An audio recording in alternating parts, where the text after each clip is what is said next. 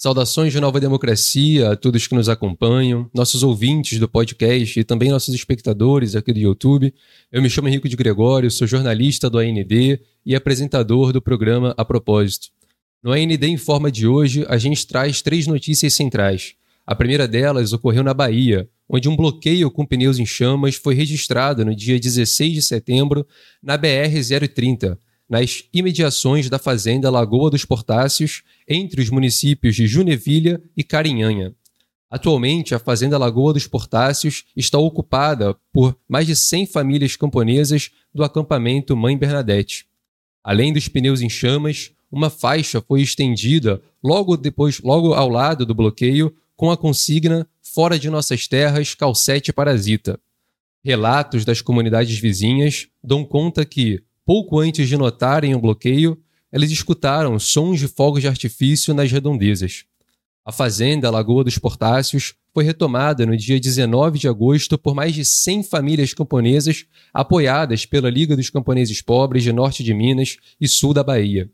O latifúndio possui mais de 6.800 hectares abandonados há mais de 20 anos pela mineradora Calcete, os camponeses haviam sido despejados das terras em janeiro por uma ação de reintegração de posse feita por policiais em conjunto com bandos pistoleiros. Mais informações sobre a ação e também sobre o dia a dia do acampamento Mãe Bernadette podem ser encontradas no perfil do Instagram do próprio acampamento.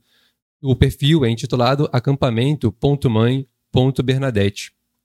Ainda na Bahia, também relacionado à luta camponesa contra a mineração, camponeses da comunidade tradicional de fundo de pasto de caboclo, na zona rural de Juazeiro, no semiárido baiano, denunciaram à agência pública o avanço da mineração sobre seus territórios. Eles denunciam tentativas de grilagem e os prejuízos, pre, prejuízos perdão, causados à produção camponesa, principalmente aos animais de criação, pelos efeitos das explosões causadas pela mineradora Pedras do Brasil SA.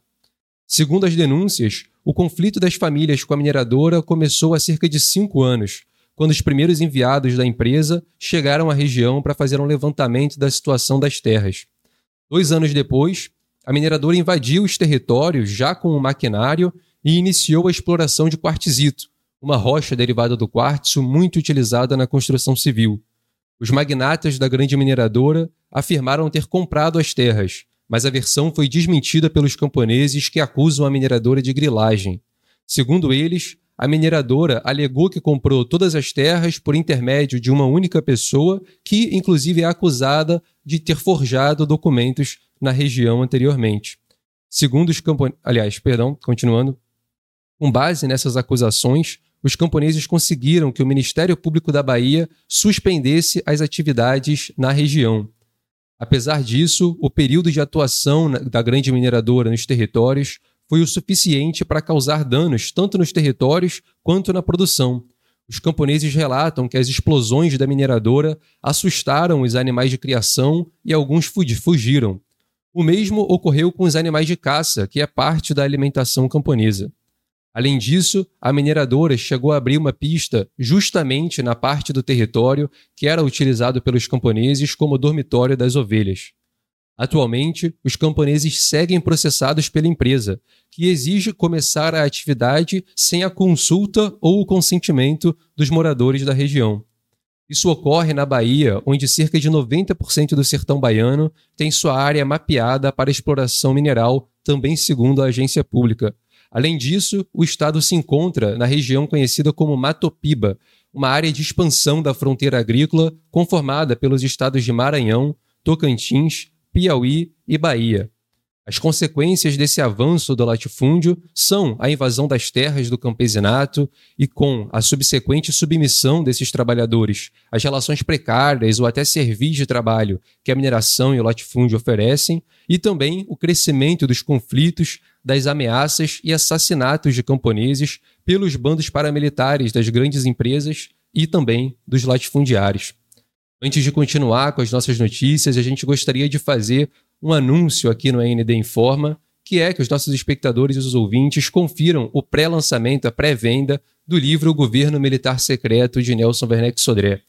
O livro está sendo lançado pela, é, pela nossa editora e está disponível na loja do AND pelo preço de apenas 30 reais.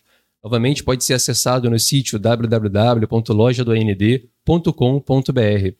Além disso, a gente convoca a todos a conhecer o nosso sistema de assinaturas, o Catarse, que pode ser acessado no link catarse.me barra Lá existem vários níveis de apoio, desde R$ reais até 500 reais, Cada um conta com uma recompensa exclusiva e por meio deles você pode apoiar, você pode ter certeza que você vai estar apoiando na manutenção da nova democracia, da imprensa popular e democrática, contribuindo para que a gente possa arcar com os nossos custos mensais e novamente manter o AND, que já existe há 21 anos, na sua função de propagandear a luta, né, a luta popular no nosso país e também analisar a situação política pela perspectiva das massas populares, a continuar o nosso trabalho.